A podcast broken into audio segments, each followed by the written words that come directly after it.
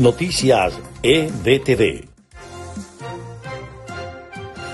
Estas son las noticias más importantes de Venezuela, Estados Unidos y el mundo a esta hora. La secretaria de Energía de la administración Biden descartó que Estados Unidos vaya a importar crudo venezolano. La declaración se produjo tras ser cuestionada al respecto por el senador republicano Rick Scott.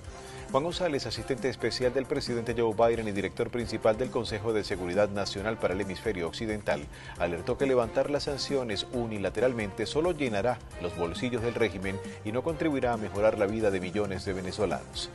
Los países del G7 intentaron el jueves completar una nueva ronda de financiación para mantener a flote el presupuesto de Ucrania, sin perder de vista las consecuencias económicas mundiales de la guerra lanzada por Rusia.